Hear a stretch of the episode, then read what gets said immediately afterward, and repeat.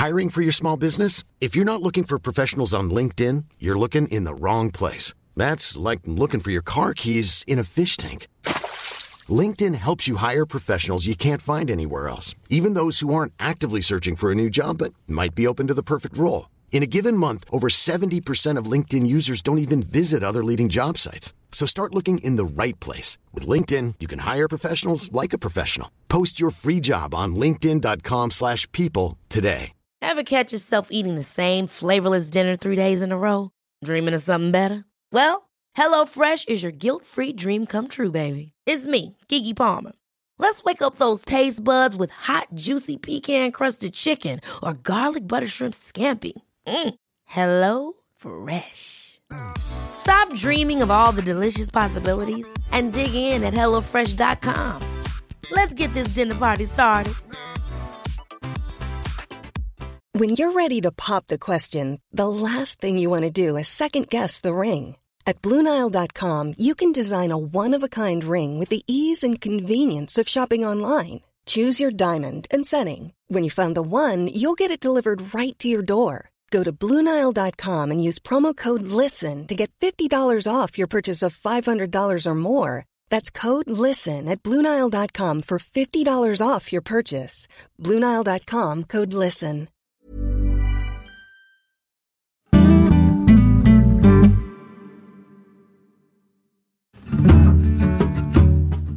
Ya muchos lo sabemos, y en este programa lo hemos repetido incontables veces.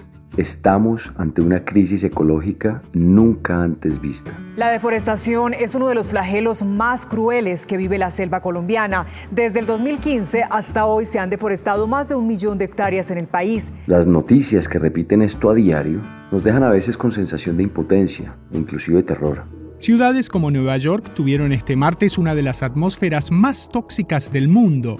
Millones de estadounidenses en el noreste del país están bajo alerta por el humo turbio y tóxico proveniente de los incendios forestales en Canadá.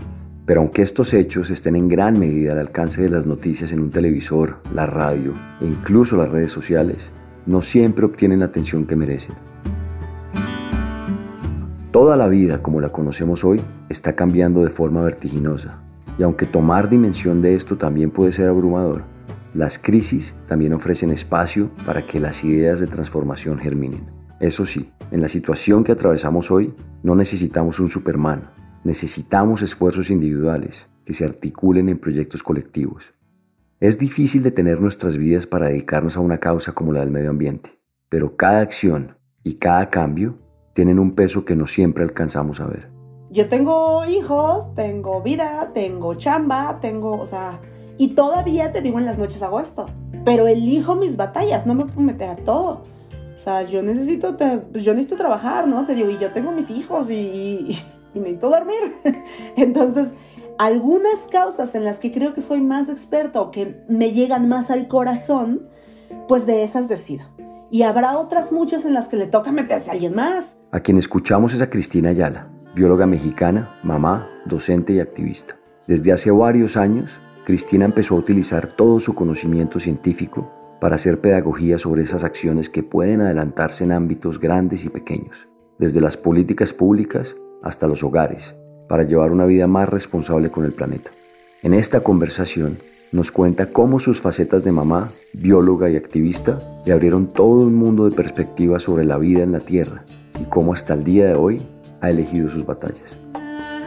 Mi nombre es Nicolás Ibarwen soy periodista, ambientalista y amante de la naturaleza, pero sobre todo soy alguien que está convencido de que debemos cambiar la relación que tenemos con la Tierra. Bienvenidos a Elemental, un podcast sobre el único planeta con vida del que tenemos noticia, nuestra relación con él y sus demás especies.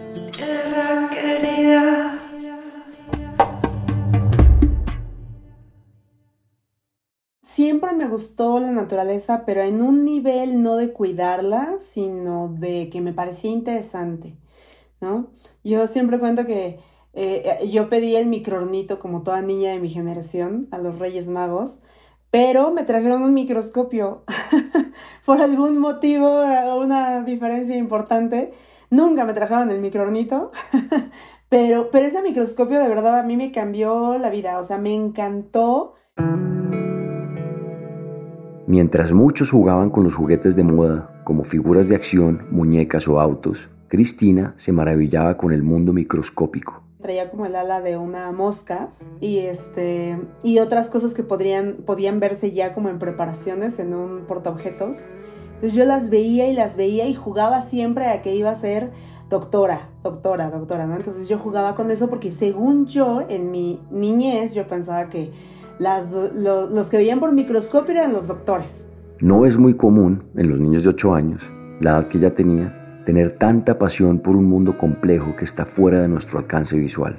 Y esto despertó un interés genuino en la biología y fue el punto de partida para la vida profesional de Cristina. La clase de biología me la dio una maestra que igual, o sea, es de esas cosas que te marcan, ¿no? Me la dio una maestra que se notaba que le gustaba mucho cuando nos habló de la evolución, de Darwin, yo me quedé súper sorprendida. Todo eso me fue como sumando y entonces ya no me veía a mí misma como una doctora, yo quería ser una científica y pues de ahí ya se fue como a biología. Pero aún entrando a biología, o sea, yo estudié toda la carrera de biología, que son pues cuatro años, y no es que me preocupara mucho el ambiente. O sea, una cosa es el interés, porque es interesante, porque lo que, lo que hay en la naturaleza es increíble, verlo, estudiarlo. Y otra cosa es que realmente eso se reflejara en mí. ¿no? En mí, en el cuidado por el planeta, o que yo quisiera así como justo proteger. Creo que eso vino más a partir de que tuve un profesor, bueno, tuve, tuve mi asesor de tesis, era muy activista. Él es el doctor Luis Zambrano y además de tener toda su investigación y todo lo que le exige su trabajo, es un activista por el ambiente. Entonces nos empezó a meter esta idea como de que hay que preocuparnos y a ver, se están acabando esto y de ahí empezó. Y realmente el golpe, el trancazo, el llamado, como tú le llamaste hace ratito, el llamado a, a cuidar el mundo se dio tal cual cuando tuve mi primer hijo. Cuando aquí en la Ciudad de México, cuando mi hijo nació, hubo una contingencia ambiental. Entonces yo este, salí, pues nos encerramos en la casa y cuando fue la primera salida de mi hijo a la calle, ¿no? Me acuerdo que lo envolví, lo llevé en, sus, en, su, en su carriolita, en sus sabanitas, este, y cuando, cuando lo saqué, y, acababa de pasar la contingencia ambiental, pero yo había estado encerrada pues por unos días con mi hijo por la cuarentena. Y cuando lo saqué y olí el humo de escape y mi hijo hizo así como, ah, ah", ay, o sea, me rompió el corazón. Yo dije, no, no puede ser. No puede ser que un ser humano nuevo, con sus pulmones nuevecitos, chiquititos, que no ha hecho nada, y esté oliendo esta porquería, ¿no? Esta porquería de aire, este, ahí algo se rompió dentro de mí. O sea, todo había venido como en toda mi historia de vida, como aportando, pero realmente la ruptura, el algo tiene que cambiar, no puedo ser parte de esta porquería yo, se dio ahí. O sea, en ese momento que se acabó. se acabó, ya no solo es mi interés, ¿no? Ya también es como una necesidad de, de que en mi vida se refleje todo el conocimiento que yo tengo, ¿no?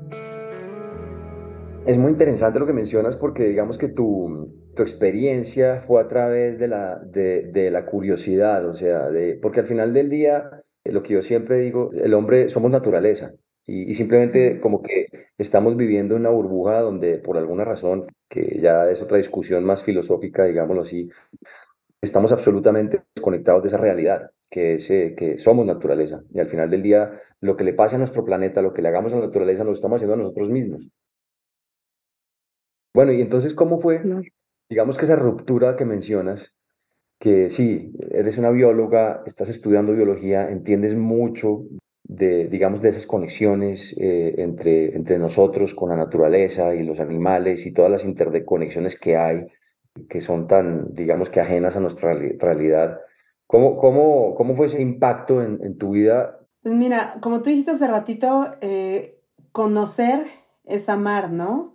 O sea, o, creo que es al revés, es amar es conocer, ¿no? O sea, cuando tú conoces ya algo es difícil que no lo ames, pero yo tardé mucho, o sea, yo estudié la carrera y la maestría eh, y todavía, te digo, no, no se había reflejado nada en mi vida, ¿no? Yo, por ejemplo, puedo decir que en una época en mi vida yo era hiper, hiper consumista, específicamente de ropa. O sea, yo compraba ropa y ropa y ropa y ropa y no me podía caer dinero encima porque yo estaba comprando ropa y cosas de mala calidad, por supuesto, porque pues este, no tenía mucho dinero, pero de estas cosas que actualmente son como desechables, ¿no? Tú compras algo y lo usas dos veces y ya es pijama y después lo usas un, este, un mes de pijama y luego es trapo de cocina, ¿no? Este, y así, como con este recambio, a partir de, de lo que pasó, o sea, del nacimiento de mi hijo, siento que, eh, o sea, puede ser muy cursi lo que voy a decir, pero yo siento que volvían a ser, yo siento que soy otra persona, o sea, yo me di cuenta de que mi felicidad estaba en esa cosita, y no solo en esa cosita, sino como en mi propia vida, porque empecé a extrañar mi vida, empecé a extrañar como mamá nueva, salir con mis amigas, este, cosas, entonces yo como que súbitamente me di cuenta de que en realidad las cosas que me hacían feliz no tenían nada que ver con las cosas que yo compraba, ¿no? O sea, que yo igual dije, es que realmente para qué, o sea, ¿por qué estoy haciendo esto? Hasta me empecé como ahí a psicoanalizar, ¿no? Como de qué clase de hueco estaba yo llenando con esas compras vacías, ¿no? O sea, este, entonces la verdad es que caí en cuenta de eso, empecé un poco con estas cosas muy obvias como, oye, ¿por qué tengo más ropa que closet? O sea, en mi closet no cae tanta ropa. Entonces justo dije, qué tontería, o sea, y, esta no, no me la he puesto en no sé cuánto tiempo, ¿no? Hay veces que dije, o sea, yo, yo, por ejemplo, iba y compraba tanto que de pronto compraba cosas y se quedaban en el closet con etiqueta, ¿no? Y yo decía, pero qué, qué tontería, ¿por qué estoy haciendo esto?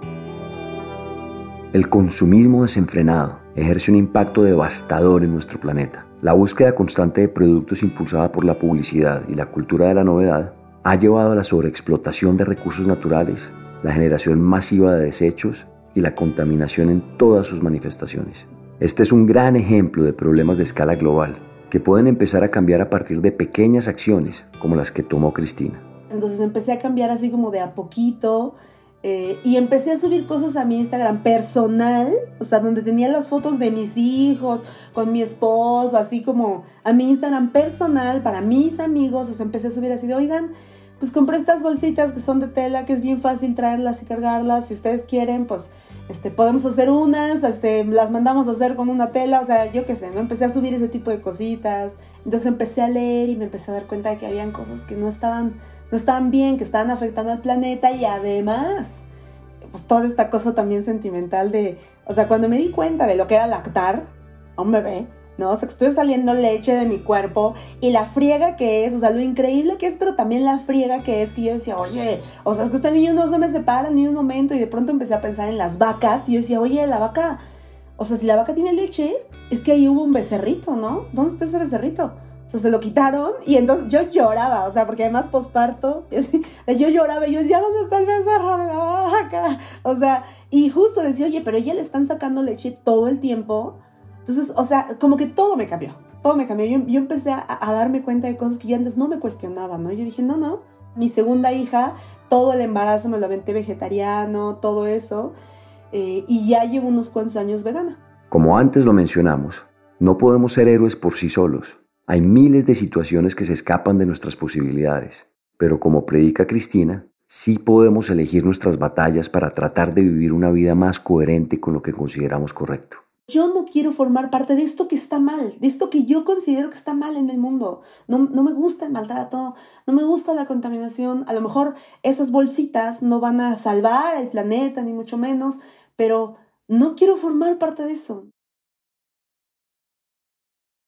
Oye, qué interesante, qué cantidad de temas interesantes lo que los que tocaste, eh, varios, y vamos a, a, dividirlos porque todos, todos me parecen demasiado interesantes. Pero hay una pregunta que te quiero hacer y es, ¿cómo, digamos, conciliaste esta nueva, digamos, visión tuya de, frenar el, consumismo excesivo y, a la vez tener un bebé que requiere de más consumo? ¿Cómo, manejaste eso en tu cabeza? Mm, claro, pues, te voy a ser súper sincera. Ninguno de mis dos hijos fue planeado.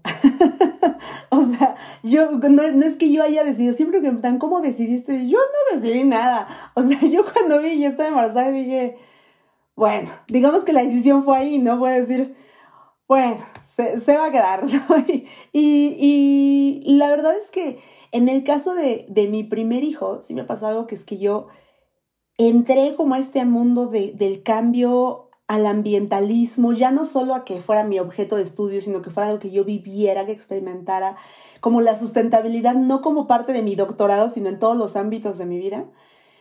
Cuando entré, entré como loca. O sea, entré yo así como, no, nunca más va a entrar un plástico en esta casa, no vamos a comer esto, no, o sea, entré así como de lleno, de fondo y todo, y no, no, pañales de tela, y siempre, y no sé qué, y mi esposo rifadísimo, este, ahí lavando pañales de tela, ¿no? Y nos hicimos un sistema para ponerlos en, en, una, en una cubeta que teníamos en la regadera, y entonces ahí los echábamos y los lavábamos al mismo tiempo, o sea, la verdad es que entré así como de, no, ya, se acabó, voy a ser la más estricta, yo no voy a contaminar nada. Pero conforme ha pasado el tiempo, he ido entendiendo que el problema no es el consumo, sino el consumismo. O sea, mi vida creo que es bastante más equilibrada hoy, después de unos años. O sea, no significa que yo jamás le compre una ropita a mis hijos nueva, que yo nunca vaya a la tienda, sí les puedo comprar un pantalón. Pero, por ejemplo, mis hijos, desde que nacieron, los dos visten de segunda mano. Los dos. Porque como dices, o sea, la ropa les queda una semana y en la semana siguiente no. Entonces yo he encontrado la forma, hago intercambio con mis amigas, he encontrado plataformas que venden de segunda mano, este, se lo van heredando, ¿no? O sea, como todos tenemos esta ilusión como romántica de irnos a vivir al bosque y vivir de nuestros jitomates ahí, o sea, y como no contaminar nada y el río. Y la verdad es que pues en primero sí es algo muy romántico y muy idealista que no existe, ¿no? Este, y la otra cosa es que o sea, no podemos aspirar a que toda la sociedad sea así. Una vez vi, vi una serie que dijo una cosa que dije, claro, es, es muy cierto. Lo decía en otro contexto, pero decía como, entre más estricto te haces tú, menos ejemplo eres para los demás, por decirlo de una forma. ¿no? O sea, si yo digo, no voy a ser súper congruente y entonces ya no voy a tener celular, no voy a tener celular porque pues al final el celular también contamina, ¿no? Y este, y, no voy a tener redes sociales porque no le quiero aportar a Mark Zuckerberg, ¿no? Porque pues no, y, entonces voy a ser súper congruente y voy a vivir solo de lo que se produzca en mi casa y nunca voy a hacer esto y la verdad es que eso me invisibiliza, me borra de la sociedad, me saca. Y entonces el impacto que yo podía tener en otras personas desaparece porque yo no existo no existo en redes, ¿no? No existo para, en, el intercambio de productos, este, pues no existo. Entonces yo me di cuenta que el problema, pues era eso, o sea, era como tratar de, hacerlo todo perfecto y dije, ok, no van a tener mil hijos, tengo dos, ¿no? Y e, ellos, o sea, hoy estaba yo contando sus juguetes y dije, tiene una cantidad de juguetes chiquititita. O sea, que es la que le regalan en sus, en sus cumpleaños y son así este, y usan ropa de segunda mano y hacen composta y no sé qué. Eso es lo que yo puedo hacer ahorita y eso lo va a hacer. Pero va a dejar de estar buscando justo el que no, mis hijos no van a contaminar. Claro que van a contaminar. Me identifico muchísimo porque cuando uno empieza, digamos que a, darse cuenta eh, la magnitud, digamos, de, del impacto humano en el planeta y, y de nuestras vidas en este planeta, pues digamos que la reacción inmediata es no quiero ser parte de nada de eso. Y eso me pasó a mí, me ha pasado durante mucho tiempo, eh, primero con el consumismo, eh, segundo con el veganismo eh, y tercero con una cantidad de, de cosas más, transporte, energía, una cantidad de, de digamos, de, de cosas más, transporte, energía, una cantidad de, de digamos, de, de lugares en donde nuestra, nuestra vida impacta el medio ambiente, que las primeras reacciones siempre son muy, muy reactivas y muy, digamos, extremas en el buen sentido también. Nacimos en una sociedad desafortunadamente que no es sostenible en este momento y sí estoy completamente convencido de que si no la cambiamos, nuestra especie o por lo menos nuestra civilización está condenada a, a desaparecer tal y como la conocemos, por lo menos. Entonces, eh, me parece muy interesante eso que mencionas de cómo al final del día podemos, por lo menos dentro, digamos que pelear dentro de la sociedad, por poner un término que, que de pronto no es muy amigable, tal vez no pelear, pero sí cambiar desde adentro, cambiar desde el sistema y cambiar nuestros hábitos hábitos más sustentables y más sostenibles y que la gente alrededor nuestro se pueda relacionar más, digamos, a esos cambios. Pero es que es bien difícil, ¿no? O sea, porque como que tú justo, o sea, nuestro cerebro incluso no está hecho como para vivir estas contradicciones. O sea, está esta cosa, se como es, es una disonancia cognitiva. O sea, que como que tú quieres, o sea, cuando tienes valores tan fuertes, cuando tienes creencias tan apegadas, o sea, tú realmente quieres no volver a hacer nada mal tu propio cerebro como que te empieza a decir, ah, estás haciendo, o sea, y en realidad el trabajar, el ser gentil con uno mismo, el ser amable con uno mismo, decir, oye, estoy haciendo todo lo que puedo, tranquilo, o sea, hacia uno mismo está cañón. El poder de las pequeñas acciones para cambiar el mundo es innegable. A menudo subestimamos el impacto que nuestras decisiones cotidianas pueden tener en la sociedad y el planeta. Cambiar su dieta fue precisamente una de esas acciones de Cristina. No, te iba a decir que fíjate que yo, o sea, la leche y la crema, el queso sí lo dejé hasta hace, o sea, pero la leche y la crema yo tengo 10 años sin tomar ni yogur, por ejemplo, porque yo me enfermé a los 28 años, me enfermé de una enfermedad autoinmune. Tengo púrpura trombocitopénica y tengo síndrome de Sjögren. Entonces, son enfermedades autoinmunes que en su momento fueron muy delicadas, ahorita las tengo muy controladas, pero en su momento estuve muy mal, ¿no? Estuve como al borde de la muerte. Y de 28 años yo dije, ¿por qué estoy enferma a los 28 años? O sea, una enfermedad autoinmune. Entonces, bueno, pues los doctores como que siempre dicen que los autoinmunes no se sabe, este... Pero varios doctores a mí, porque vi mil, o sea, para dar con el diagnóstico vi mil doctores, y varios doctores me dijeron que no, o sea, al final mucho del sistema inmune viene en la leche. Entonces ellos me decían, como es que por lo pronto ve dejando la leche. Entonces yo dejé la leche cuando me enfermé de mi enfermedad autoinmune. Y tengo años sin tomarla y justo, justo dije eso, dije, pues es que esta leche no estaba hecha para nosotros, ¿no? O sea... Está hecha para que un ternero de 50 kilos se convierta en uno de 400 kilos en un periodo de 6, 7 meses. Bueno, ahora hablemos, tengo entendido que tú eres profesora de arquitectura, ¿no? O en la escuela de arquitectura. En la Facultad de Arquitectura, sí. No enseño arquitectura porque no sé nada de arquitectura, pero doy sistemas socioambientales y sostenibilidad del desarrollo urbano en la Facultad de Arquitectura de la UNAM. Exacto, quiero que me cuentes de eso. Quiero, o sea, cómo una bióloga termina dando clases en la Escuela de Arquitectura y por qué. Y quiero más. quiero, más espacios ahí, más clases, porque la verdad es que o sea, a mí claramente me gustaría dar clases en la Facultad de Ciencias, no tanto, pero, o sea, pues, claro, porque biólogos, pero yo siento y siempre he sentido que la incidencia de la ciencia en la sociedad se da a través justamente de estos canales, ¿no? Porque algo que pasa cuando eres científico o incluso cuando eres activista es que te topas con pared todo el tiempo. O sea, te das cuenta de que si, si está un científico y un ingeniero hablando de frente, es que no hay forma de comunicarse.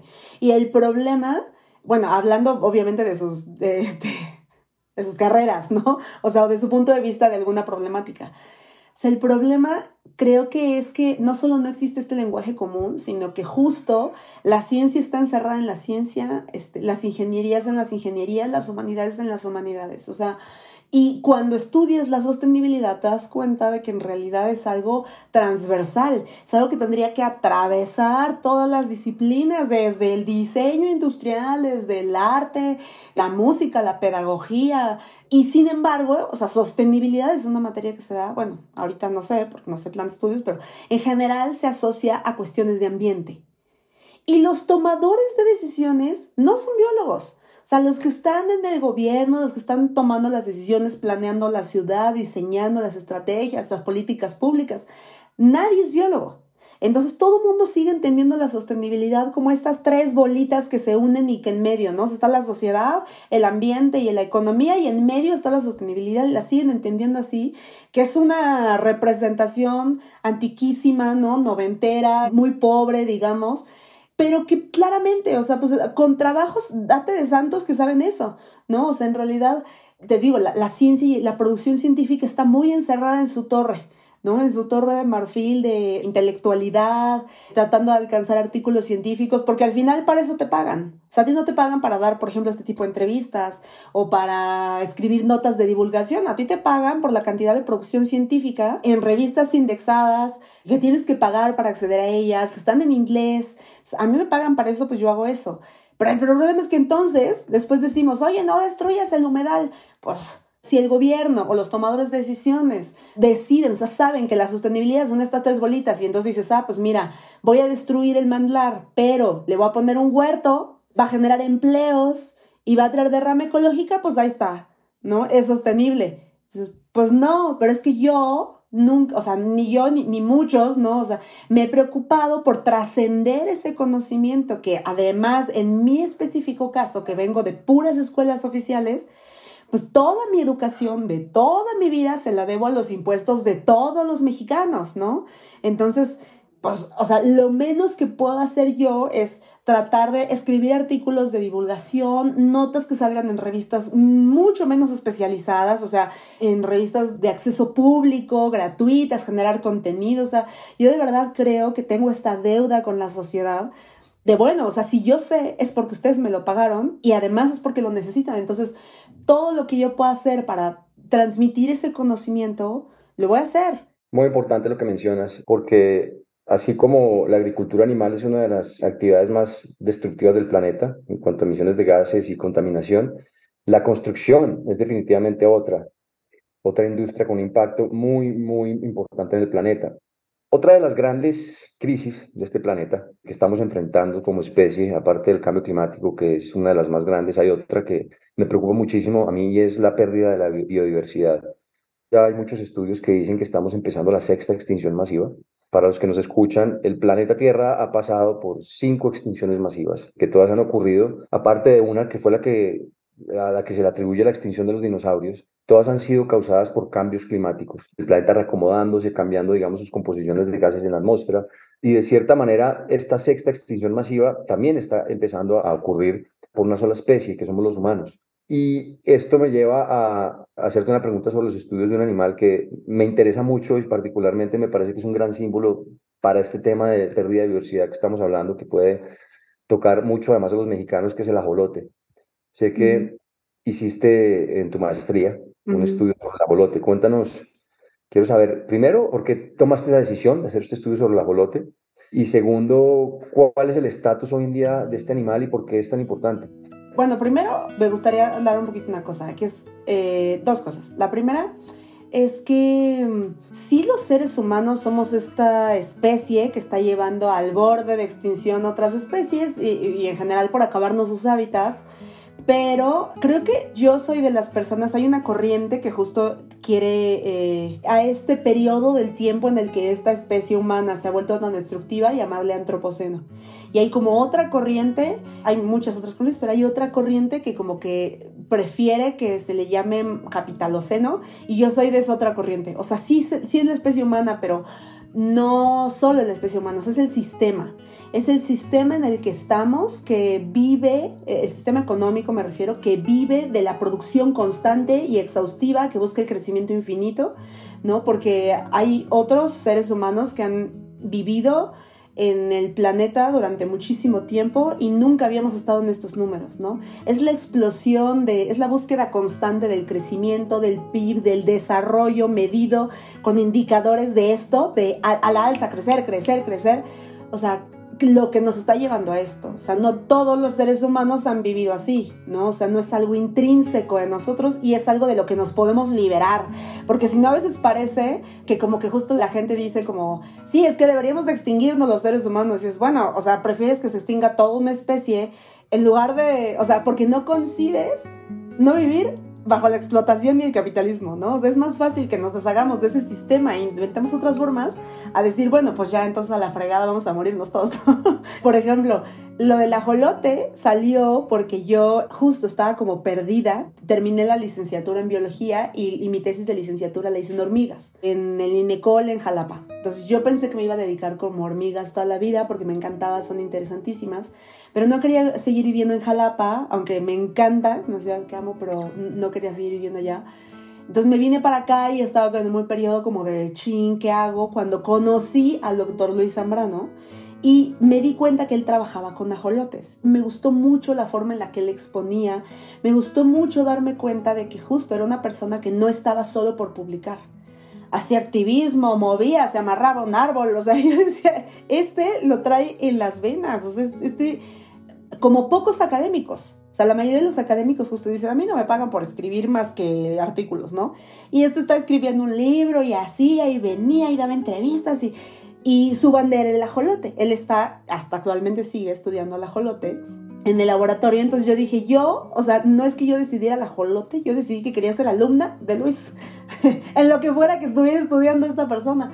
Y ahí me metí al ajolote, o sea, de ahí fue que yo conocí al ajolote y además pues es muy difícil no enamorarte. Son animales preciosos que son, y esa es una frase justamente de Luis, son el panda mexicano, ¿no? O sea, así como el panda es a China, el ajolote es a México. Es el animal endémico de la cuenca de México. Hay leyendas alrededor de él a nivel prehispánico, ¿no? Era, el hermano mellizo de Quetzalcoatl, que no quiso el resto de los dioses se inmolaron para que hubiera un nuevo sol para la humanidad. El ajolote no quiso y se fue a esconder a Xochimilco. Y entonces el castigo por cobarde fue hacerlo este monstruo de agua, ¿no? Que actualmente parece que sigue recibiendo su castigo porque pues está al borde de la extinción. Entonces la verdad es que pues ya te empiezas a, a emocionar por este animal que es divino, que es súper... O sea, tiene una, una, capacidad, tiene unas características que es que sus células son totipotenciales. Entonces tú puedes, no es que tú quieras cortarle un pedazo, ¿no? Pero si el animal pierde algún pedazo de su cuerpo, puede regenerarlo completo. O sea, regenera hueso, cartílago, piel, este, todo, ¿no? O sea, son muy territoriales. Entonces, por ejemplo, yo un tiempo estuve encargada de esa colonia y si tú pones dos ajolotes en un espacio que no es suficientemente grande para ellos, o sea, al otro día llegas y ves un ajolote sin brazo, pero le vuelve a salir brazo, completito, funcional. Entonces es un animal como súper especial y pues actualmente está en peligro de extinción brutal, brutal porque su hábitat, que es el lago de Xochimilco, tiene muchos problemas, tiene especies invasoras, tiene una contaminación terrible y el Laboratorio de Restauración Ecológica, que es donde yo hice mi maestría y mi doctorado, pues lleva muchos años haciendo investigaciones para ver cómo sacarlo de la extinción. Porque claro, o sea, sí, sí tenemos en la colonia, sí hay UMAS, o sea, hay unidades de manejo que tienen muchos ajolotes porque se reproducen relativamente fácil. Pero el problema es que se está acabando la población silvestre. Qué interesante lo que mencionas porque la gente cuando piensa en conservar una especie, como el ajolote o la vaquita marina o, especies que están en vía de extinción, hay muchos proyectos que la gente dice, no, pero ya están salvados porque ya tenemos eh, cierto número de animales en, digamos, en un resguardo o alguna cosa. Y lo que yo siempre digo es, pero es que estos animales simplemente son un símbolo que representan todo un ecosistema. Entonces de nada sirve que cojamos un ajolote y lo que tú dices, vivan peceras, porque si no existe el ecosistema, quiere decir que se extinguió. En realidad no solo el ajolote, sino ese ecosistema, que además muchas otras especies dependen de este mismo ecosistema etcétera, etcétera. Entonces eh, es muy importante que tengamos clara esa idea de que no solamente es la especie, es lo que representa esa especie. Claro, claro. ¿Eres optimista o pesimista? ¿Te consideras optimista o pesimista? Soy optimista, pero estoy constantemente deprimida. Entiendo, te entiendo. Sí, o sea, la verdad es que yo he trabajado muchísimo en terapia y todo eso eso, o sea, que a mí me deprimen muchas cosas, claramente, porque además soy muy sensible, ¿no? Pero sí, soy optimista, o sea, yo, si yo fuera pesimista, yo estaría a lo mejor otra vez comprando como loca y yo qué sé, ¿no? O sea, sí creo que las cosas pueden cambiar. Esa idea de que yo puedo formar parte de, de esto que se necesita, de que no quiero formar parte de esto que odio, ¿no? O sea, creo que cada vez hay más personas interesadas y, me gusta pensar que sí, que se puede hacer. Ahora, te digo, que eso me mantenga feliz, no es verdad. o sea, yo subo y bajo en una espiral de, de, emociones importantes, pero, pero sí, sí, sin duda yo me considero una persona optimista. ¿Y qué te inspira a seguir? Yo creo que por un lado es un rasgo de carácter. O sea, por un lado yo así, aunque yo diga, ay, ya, no me importa, siempre me termina importando. O sea, siempre, siempre me han importado las injusticias, siempre he sentido que necesito eso, hacer algo, no me puedo quedar como quieta. Y otro es, pues eso, o sea, yo volvemos a lo mismo, pero yo pienso en mis hijos y digo, mi amiga Paola, esa mamá dice algo que me gusta mucho, dice, eh, va a haber un día en que yo le voy a decir a mis hijos cuando estén más grandes y ellos estén enfrentando la situación que les toca vivir, o sea, yo voy a poder ver a mis hijos a los ojos y decirle, mi amor, hice todo lo que pude. Todo lo que pude, me fleté un montón de pleitos, hice, deshice, no dormí, etc. O sea, yo hice todo lo que pude, mi amor. O sea, de aquí en adelante, pues te toca a ti. Danos un mensaje para la gente, para la gente que escucha esto, que a veces se siente como tan impotente, como estos temas tan grandes, tan allá, tan lejanos, tan sofisticados, que a veces la gente siente impotencia. ¿Cuál es tu mensaje? Pues creo que hace ratito lo dijiste bien, o sea, como tenemos que recordar que ser optimistas no es estar siempre de buenas, ni estar todo el tiempo alegres, eso no es ser optimista. Ser optimista es luchar con estas batallas internas, caer, levantarte, pero pensar que al final todo puede estar mejor de lo que está.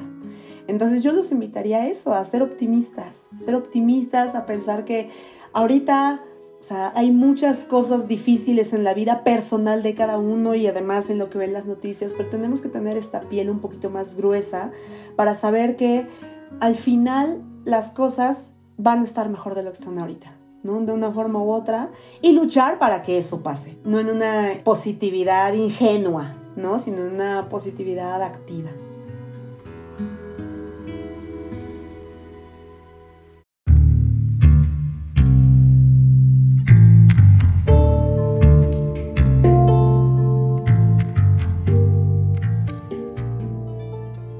Este episodio es una coproducción del equipo de la no ficción, de Excel Content Studios y de Nicolás Ibarwen.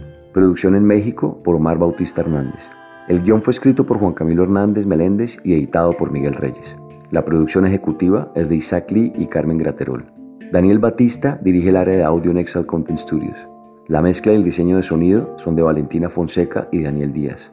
La canción de introducción y cierre es de Manuela Mejía y el handpan es interpretado por Felipe Ibarwen. La ilustración de la portada es de Isabela Soto Vallejo.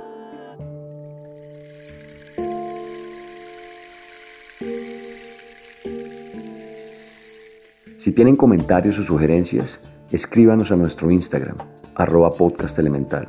Y si les gusta este trabajo, ayúdenos a regar la voz. Recomiéndenlo a amigos o familia a quienes les pueda servir o interesar.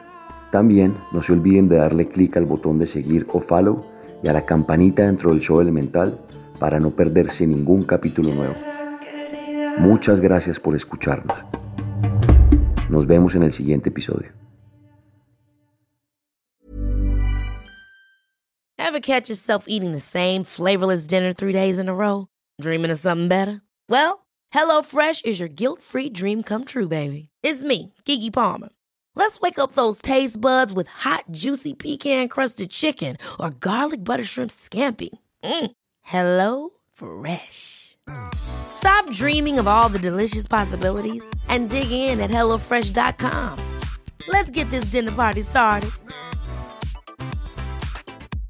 How would you like to look five years younger? In a clinical study, people that had volume added with Juvederm Voluma XC in the cheeks perceived themselves as looking five years younger at six months after treatment. Look younger, feel like you. Add volume for lift and contour in the cheeks with Juvederm Voluma XC. Reverse signs of aging by adding volume to smooth laugh lines with Juvederm Volure XC. For important safety information and to find a licensed specialist, visit juvederm.com. That's J U V E D E R M.com. Not for people with severe allergic reactions, allergies to lidocaine, or the proteins used in Juvederm. Common side effects include injection site redness, swelling, pain, tenderness, firmness, lumps, bumps, bruising, discoloration, or itching. There's a risk of unintentional injection into a blood vessel, which can cause vision abnormalities, blindness, stroke, temporary scabs, or scarring. Talk to a licensed specialist to find out if it's right for you.